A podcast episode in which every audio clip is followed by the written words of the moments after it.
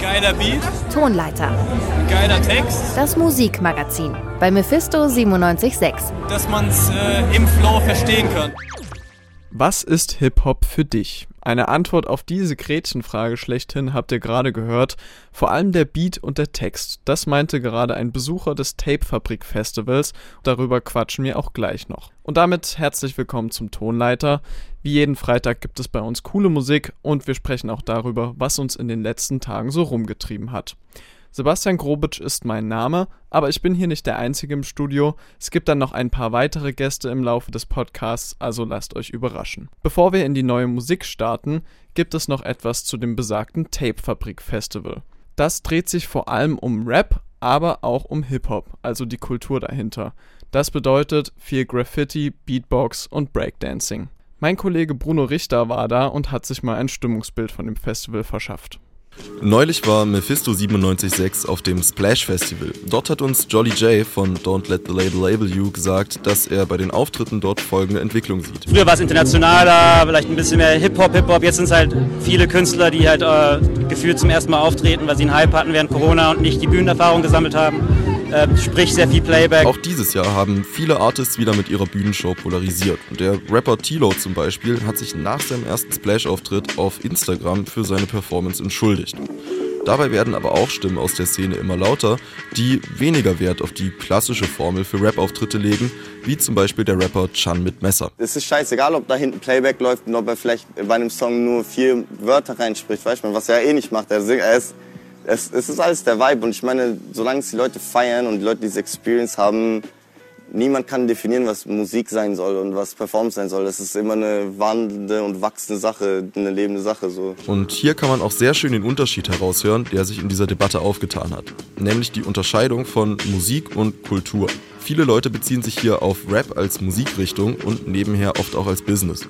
Dort spielt es bei den Konzerten keine Rolle, was genau die KünstlerInnen machen, solange die Fans sie zu sehen bekommen und sie selber am Ende bezahlt werden. Und auch wenn damit per se nichts verkehrt ist, gibt es eben auch die Community, die sich nach wie vor der Hip-Hop-Kultur zugehörig fühlt und die hat noch ein paar andere Ansprüche. Hip-Hop ist für mich auf jeden Fall ähm, Live-MCing, also MCs, die live abreißen und den Beat killen.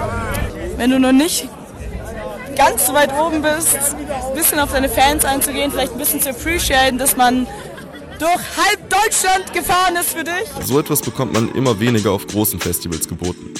Zum Glück gibt es eine Veranstaltung, die jährlich viele deutsche Hip-Hop-Heads versammelt.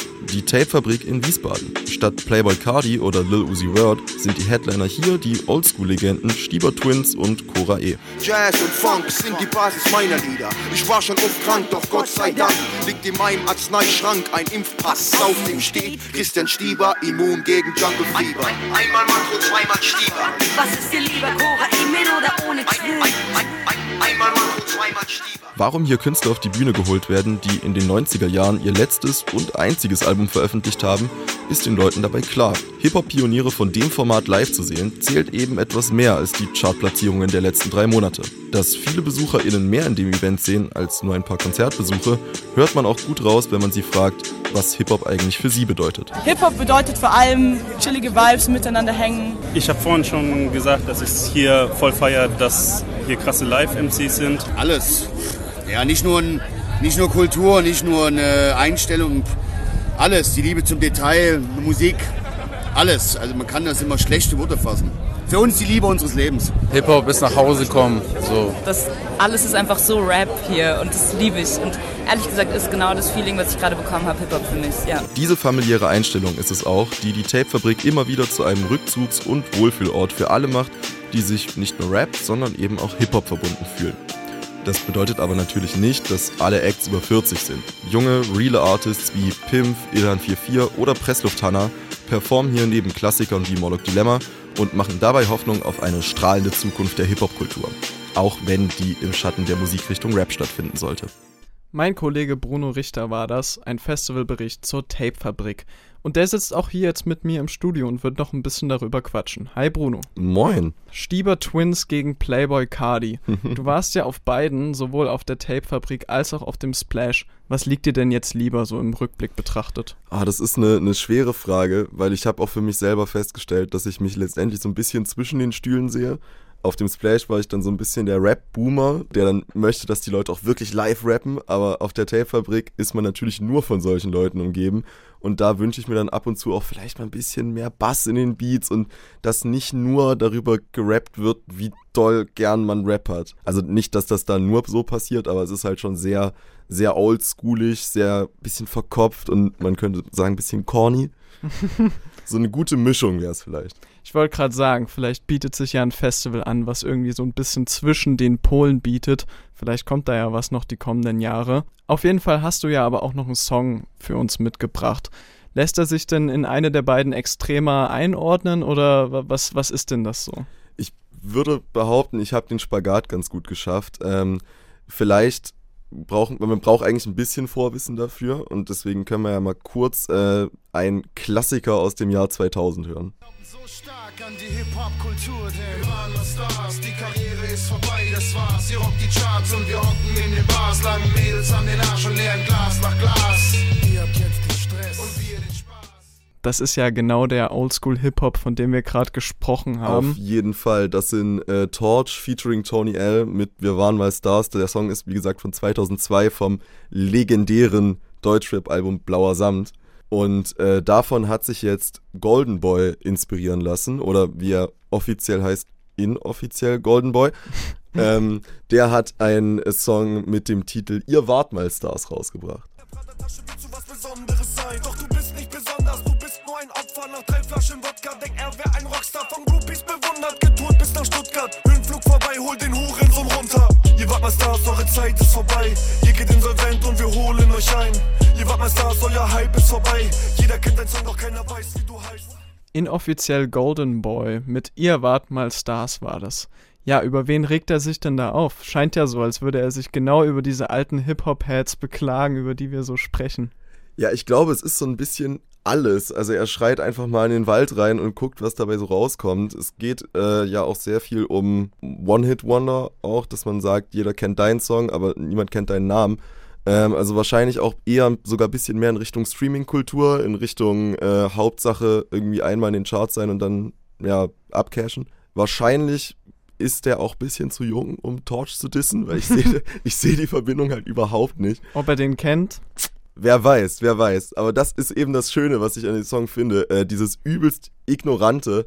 Man sieht ja offensichtlich ist daran alles, alles Hip-Hop so. Das ist dieser Competition-Gedanke, der ja schon immer in der Kultur mit drin ist. Auch Sampling ist ja ähm, Hip-Hop-Urgestein quasi, Hip-Hop-Grundstein könnte man sagen. Und dann noch halt so einen Legendensong samplen, der wirklich auch von einem maßgebenden Album ist. So offensichtlich ist das übelstes Nerdwissen, was eigentlich da drin steckt, aber sich dann trotzdem hinzustellen und zu sagen, ey, ich scheiß auf alle, die vor mir gekommen sind, jetzt bin ich dran, jetzt hole ich mir mein Hack, wie man gerne sagt, äh, liebe ich. Der Golden Boy nimmt sich also diese alte Mentalität, aber verpackt es in etwas, was nicht ganz so altbacken klingt. Ganz genau. Würde ich mal sagen. Wie bist du denn auf den gestoßen? Wer ist denn inoffiziell Golden Boy? Äh, Golden Boy ist immer mal wieder im 102 Boys Umfeld aufgetaucht. Wenn ich mich nicht irre, ist er Kölner, aber auf jeden Fall irgendwo da in, in, äh, in im Umkreis unterwegs ähm, und gehört mit zu so einer Untergrundriege, die jetzt schon seit paar Jahren immer mal wieder so aufpoppt und Am Brodeln und da, ist so genau, ja, im Untergrund brodelt es. Das trifft es eigentlich ganz gut so. Da, der kommt halt aus einer aus einem Level, auf dem halt auch die 102-Jungs noch vor ein paar Jahren, auf dem Lugardi und Nein äh, noch vor ein paar Jahren waren so und man ist sich nie ganz sicher, wer jetzt der Nächste ist, der da irgendwie plötzlich auf der Bildfläche erscheint und dann halt doch zum, äh, zum Star wird. Ich habe ja auch gehört, die 102 Boys, also sie selbst nicht, aber aus dem Umfeld ist heute ja auch noch was anderes rausgekommen, richtig? Oh ja, auf jeden Fall. Äh, doch, man kann schon sagen, sie selber. Also zwei von den sechs Jungs äh, haben das, haben nochmal ein kleineres Nebenbei-Kollektiv gegründet äh, und das No School genannt und machen da äh, so 2000er Pop-Punk und deren Album, genau, ist heute rausgekommen. Du weißt,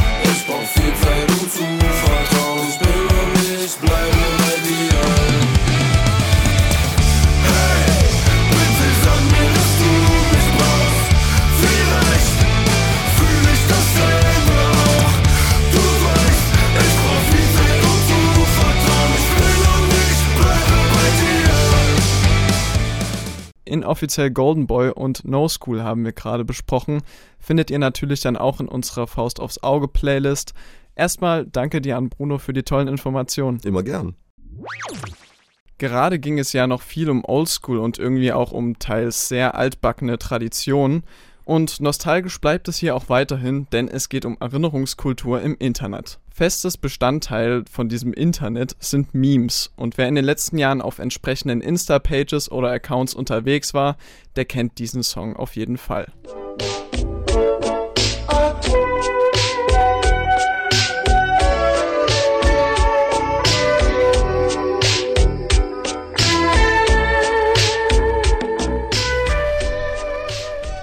Das war Macintosh Plus mit dem Song 420. Einer der Namen des sogenannten Vaporwave-Genres schlechthin. Und die Ästhetik dieses Genres, die erkennt man vor allem an verzerrten 80er-Samples, der Glorifizierung von nostalgischen Technikkrams wie Windows XP und, nicht zuletzt, an alten griechischen Marmorstatuen. Das klingt erstmal verwirrend, aber wenn man das dann einmal gesehen hat, macht es schon Sinn. Und diese Marmorstatuen, die verwendet auch der oder die Produzentin Makro Blank. Über die Person Makro Blank weiß man erstmal, naja, nichts. Aber das ist gar nicht so schlimm, denn die Fans werden regelmäßig mit Musik gefüttert. So auch vor drei Tagen. Aus dem Nichts ist da ein neues Album von Makro Blank erschienen. Und wie es für das Genre Vaporwave üblich ist, die Songtitel werden in Kanji geschrieben, also in japanischen Schriftzeichen. Den Namen des Albums kann ich somit also leider eher nicht aufsagen, auf Deutsch bedeutet es aber so viel wie Frieden durch Glückseligkeit. Und diesen Frieden, den strahlt die Musik meiner Meinung nach auch etwas aus. Insbesondere, weil die Fan-Community von Makro Blank eine kleine Nische ist, in der man sich schon sehr heimisch fühlen kann. Und egal wie übersättigt das Internet auch mal sein mag, ab und zu freut man sich dann doch, worüber man so stolpert.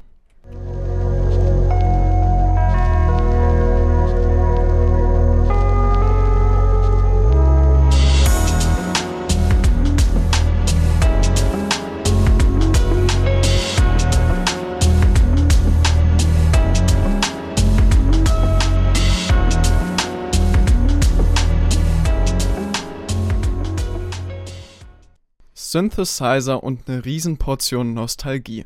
Das war The Peaks von Makro Blank. So, mich dürstet es jetzt auf jeden Fall nach weiterer neuer Musik und deswegen sitzt hier mit mir noch mein Kollege Alexander Böde. Hi Alex. Hallo. Der heutige Tonleiter-Podcast steht ja irgendwie unter dem Stern Oldschool und Nostalgie. Wir haben über Hip-Hop und Windows XP gesprochen. Passt dein Musiktipp denn da auch rein?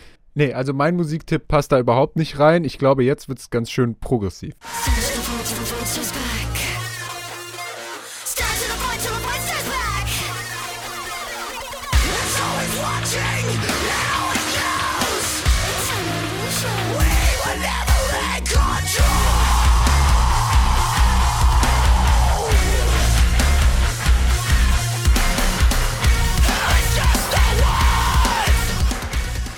Was wir hier gehört haben, war ein Drop aus der neuen Single von Enter Shikari zusammen mit Wargasm.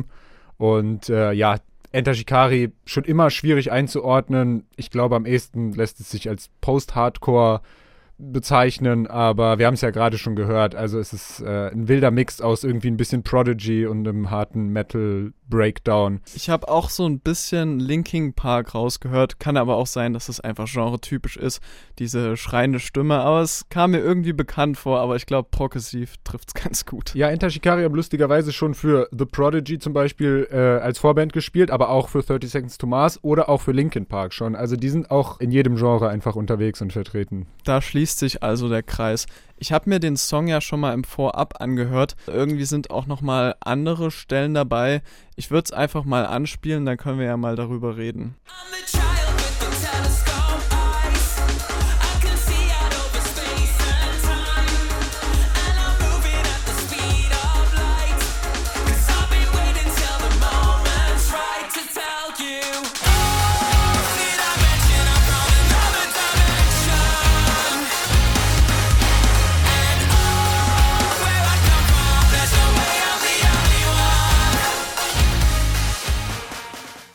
Ja, sowas hätte ich jetzt in einem Song von diesem Schlag eher nicht erwartet, hab mich aber gefreut, das zu hören. Wie stehst du denn dazu? also als Band kannst du es ja nur falsch machen. Wenn du immer wieder das Gleiche machst, dann sagen die Leute, du entwickelst dich nicht weiter. Viele Bands bewegen sich eher in so eine poppige Richtung, was natürlich auch musikalische Weiterentwicklung ist. Und so geht es halt Enter Shikari. Sie haben früher, vor zehn Jahren, als sie angefangen haben, noch mehr mit Screams und Breakdowns und so gemacht.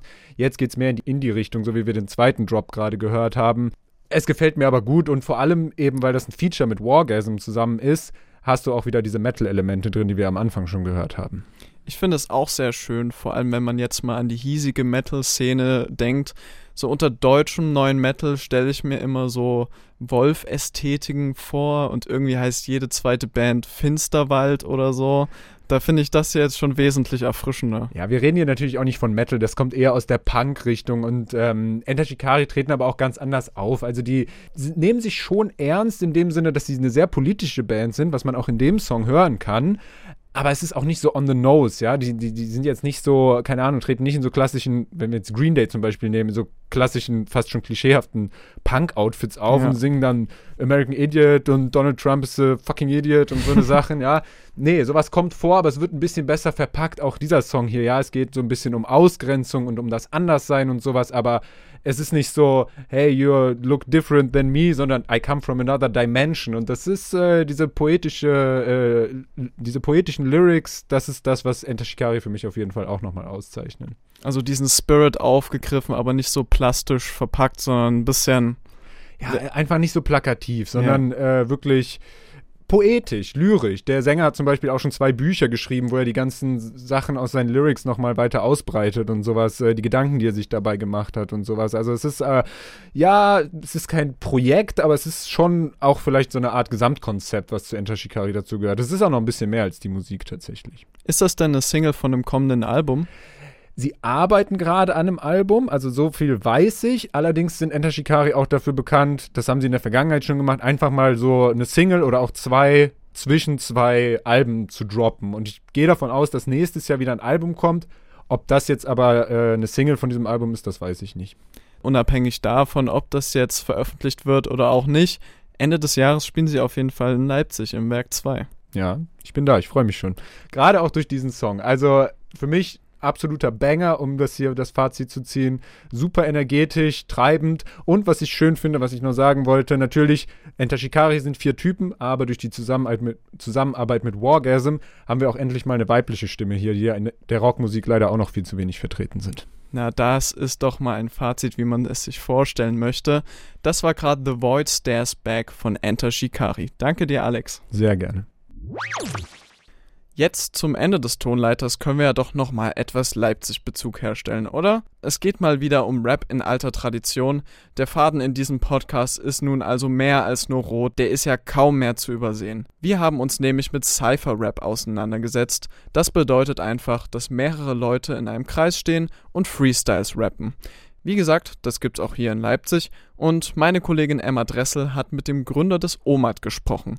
Das ist das Open Mic am Dienstag. Das OMAD ist ein Open Mic oder eine Freestyle-Cypher, die jeden Dienstag in verschiedenen Locations stattfindet, hier in Leipzig. Ja, da kommt ein DJ, legt auf, Instrumental, Hip-Hop, Funk und Soul-Beats und dann kommen verschiedene Freestyler und Rapper und rappen dort.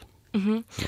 Wie, wie, hat das Ganze denn eigentlich angefangen? Also seit mhm. wann gibt es das OMAD eigentlich schon? Das gibt es seit 2015. Da hatte ich mal die Möglichkeit in der alten NPD-Zentrale eine Party zu machen und da habe ich gedacht, mache ich mal was mit Rappern. Ja, und äh, da habe ich dann ein paar Rapper angeschrieben und die hatten da Lust, da, da aufzutreten. Und wo das dann alles so ein bisschen vorbei war, die Auftritte, standen wir dann halt noch da und da meinten die so, das wäre halt cool, wenn man halt sich wöchentlich irgendwo treffen könnte. Und da hat es bei mir ein bisschen gerattert und seitdem organisiere ich das den jeden Dienstag. Okay. Aber zum Verständnis kurz, ist beim OMAD kann jeder mitmachen. Auf jeden Fall, auf jeden also. Fall muss da jeder mitmachen und darf auch jeder mitmachen. Da gibt es keine Ausgrenzung. Äh, und wie hat sich das jetzt so entwickelt in den letzten Jahren? Also so gerade wenn du vergleichst zu 2015, wo du die Leute so angeschrieben hast und jetzt äh, 2022, wie hat sich das für das dich halt, auch so angefühlt? Tja, was soll ich da sagen? Also es war schon immer viel los. Äh, es gibt auf jeden Fall eine Steigerung unter den Frauen. Es, es kommen mehr Mädels, die rappen und auch äh, viele Internationalitäten, also Spanisch, Spanisch wird gerappt, Italienisch, Französisch, Arabisch. Du hast gerade auch schon gesagt, dass ihr ja auch immer in verschiedenen Locations Genau. stattfindet. Das finde ich ganz spannend. Warum habt ihr euch entschieden, das so zu machen und nicht fest immer an einem Punkt zu sein? Das weiß ich jetzt auch nicht mehr so genau. Keine Ahnung. ne? Ich kenne halt ein paar Leute, also viele Leute und ähm, ich fand es dann halt irgendwie interessant, das immer in einer anderen Location stattfinden zu lassen. Mhm. Genau. Ja, und ihr wart ja letztens auch sogar auf dem Splash ähm, und äh, Mhm. seid da aufgetreten mit einer Cypher. Wie war das für euch? Hat es, also hat Splash erstmal überhaupt so eine Bedeutung für dich auch? Ja, schon. Also wenn man in der Rap-Szene ist, hat das auf jeden Fall eine Bedeutung, Splash. Ich war auch äh, glücklich darüber, dass wir das da machen konnten. Vor allen Dingen aber, das kam auch zustande mit der Word Cypher zusammen. Das ist auch eine andere Rap-Cypher hier aus Leipzig. Wenn man jetzt ähm, sagt, okay, ich habe Hm. Bock zu rappen, wie finde ich denn raus überhaupt, äh, wo das, äh, wo das diese Woche ist? Also wo guckt man da am besten, wenn man mal vorbeikommen möchte und seine Freestyles kicken will? Ja, auf jeden Fall auf den sozialen Netzwerken, Facebook oder ähm, Instagram. Mhm. Genau. Und noch eine Frage, rappst du eigentlich selber? Nein. Du, du lässt rappen. Ich lass rappen, ja. ja ich, äh, ich bin eher lieber so im Hintergrund und organisiere das lieber. Mhm. Ja. Okay, super. Also an alle rap-affinen Leute da draußen, merkt euch, jeden Dienstag verschiedene Locations. Wo genau das findet ihr auf Instagram und Facebook. Kommt da am besten zahlreich vorbei. Genau. Meine Kollegin Emma Dressel war das zum Open Mic am Dienstag. Quasi Poetry Slam in cool. Und damit sind wir auch am Ende des heutigen Podcasts. Ich kann mir gut vorstellen, dass man erstmal eine Erholung von dem ganzen Oldschool-Hip-Hop-Kram braucht. Ich finde mich damit aber ganz gut zurecht. Und falls es euch genauso geht, dann folgt doch unserer Faust aufs Auge Playlist auf Spotify. Da gibt's nämlich auch noch alle Songs aus diesem Podcast zum Nachhören. Am Ende gibt es von meiner Seite noch einen Dank an Bruno Richter und Alexander Böhle, die mir hier die Zeit im Studio versüßt haben. Und natürlich auch an Thomas Tassarek, der dafür sorgt, dass die Aufnahme so schön klingt, wie sie nun mal klingt. Mein Name ist Sebastian Grobitsch, ich wünsche noch einen schönen Tag und bis nächstes Mal. Tschüss! Tonleiter, der Musikpodcast von Mephisto 976.